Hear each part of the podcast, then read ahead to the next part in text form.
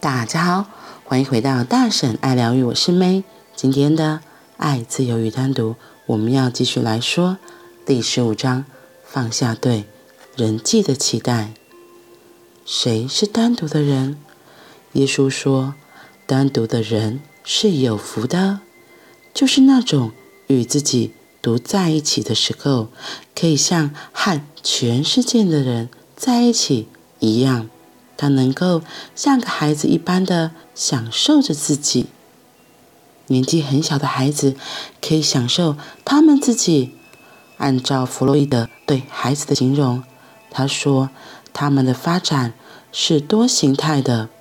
一个小小孩可以自得的享受他自己，他与他自己的身体还有身体的性欲玩，他吸吮着自己的拇指。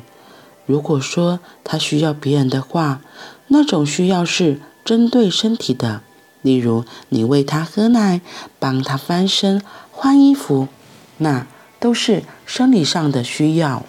他还没有心理上的需求，不会担心别人对他的看法，或者烦恼别人认为他好不好看。那正是为什么每个孩子都很美，因为他不在乎。你的想法，从没有一个诞生下的小孩是丑的，但每个孩子都渐渐会变丑。要找到一个美丽的老人是很难的，这很少有；而要找到一个丑的孩子也很难，那一样很少见。所有的孩子都很美，但所有的老人都变丑。这是怎么一回事？出生时是美丽的孩子，死的时候应该也是美丽的。生命对人们做了某件事，所有的孩子都对自己感到满足。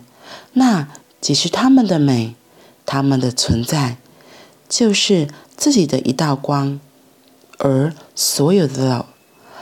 而所有的老人都自觉没有用处，他们逐渐不被需要。随着年纪越大，那种不被需要的感觉就越明显。需要他们的人已经离开了，小孩已经长大成人，他们有自己的家庭，老伴又已经过世。现在这世界并不需要他们，没有人会来家里，也没有人会尊敬他们。也许他们曾经还是位位高权重的经理人，或是老板，或是银行的总裁。可是现在没有人认得他们是谁，甚至也没有人想过他们，在乎他们，因为没有人需要他们了，就认为一切已矣，只剩等待死亡的来临。即使死了，也没有人会在乎他们，连走的时候都那么难堪。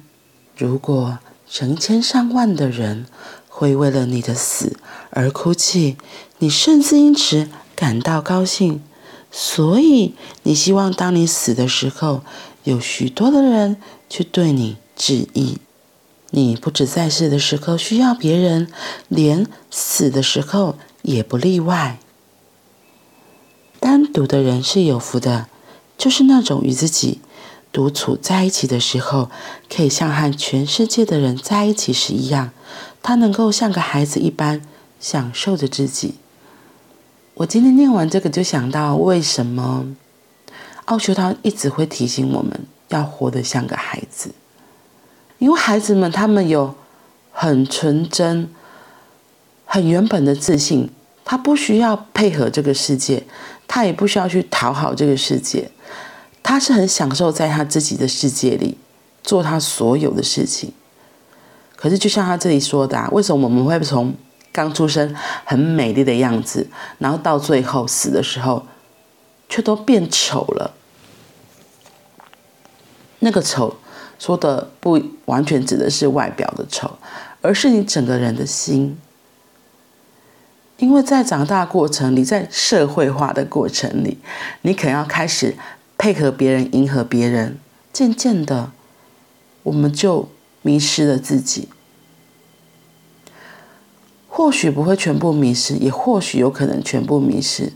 或许你保有一丝自己的自信，可是我觉得就像很多所谓现在的社畜，这个名词真的很有趣。他们就觉得他们都是为了要生存，为了钱，所以不得不配合公司的要求，要加班呐、要超时工作，假日还得来啊，然后很多不合理的规定。都只是为了基本的生活需求。不过，社畜这个现象，大部分也是在台湾，然后像日本一些东方社会，在欧美这个东西就比较少，因为他们更要求自己的品质，生活的品质。像欧洲人，他们的工作时数很少，你去玩的时候会发现，哎，怎么到五六点就都商店街都关了，可能只剩下一些。便利商店，二十四小时的便利商店。不过，这个二十四小时的便利商店在欧美也很少，几乎没有。我会说是他们更享受跟自己在一起的时光，他们比较敢做自己。就是像老师们会问问题嘛，同学有没有意见？没有问题要举手。在东方社会，你自己看看，现在很多小孩真的会，他真的会举手吗？可是，在欧美，像我之前去美国那时候，大家真的都会很踊跃的发问，那个就是一个社会的形态就很不一样了，就是一个很不一样的社会形态。所以，这可能也是文化的差异，然后观念上的不同，造成了我们可能会更需要去配合别人、迎合别人。当然，我也不是说欧美国家的人都不会，他们当然还是会有，不过在。做自己方面，他们会更敢发言。就像我举最明显的例子，像早期的，呃，同性恋，以前在台湾早就被骂死打死，可是这个观念在欧美很早慢慢就起来。他们比他们的观念比我们快好几十年。那后来这个风气慢慢到了，影响到了东方社会，影响到了台湾，也让。我们这边的人慢慢能够接受，所以为什么说要活得像孩子？孩子们他们就是想笑就笑，想笑就哭，哎，想笑就笑，想哭就哭。他们依照他们自己现在的状态来做他们自己。他们只有对他们自己，他们会先照顾好自己，满足自己的需求，而不是。一昧的配合别人，那个配合别人都是长大慢慢学习的行为。就像他这里说的，为什么每一个孩子都很美？因为他不在乎你的想法。小时候的人，在孩子小的时候，他只要满足生理上的需求，他并不用照顾你心理上的需求，所以他不会管别人在乎他好不好看，他不会管，诶，别人怎么看他。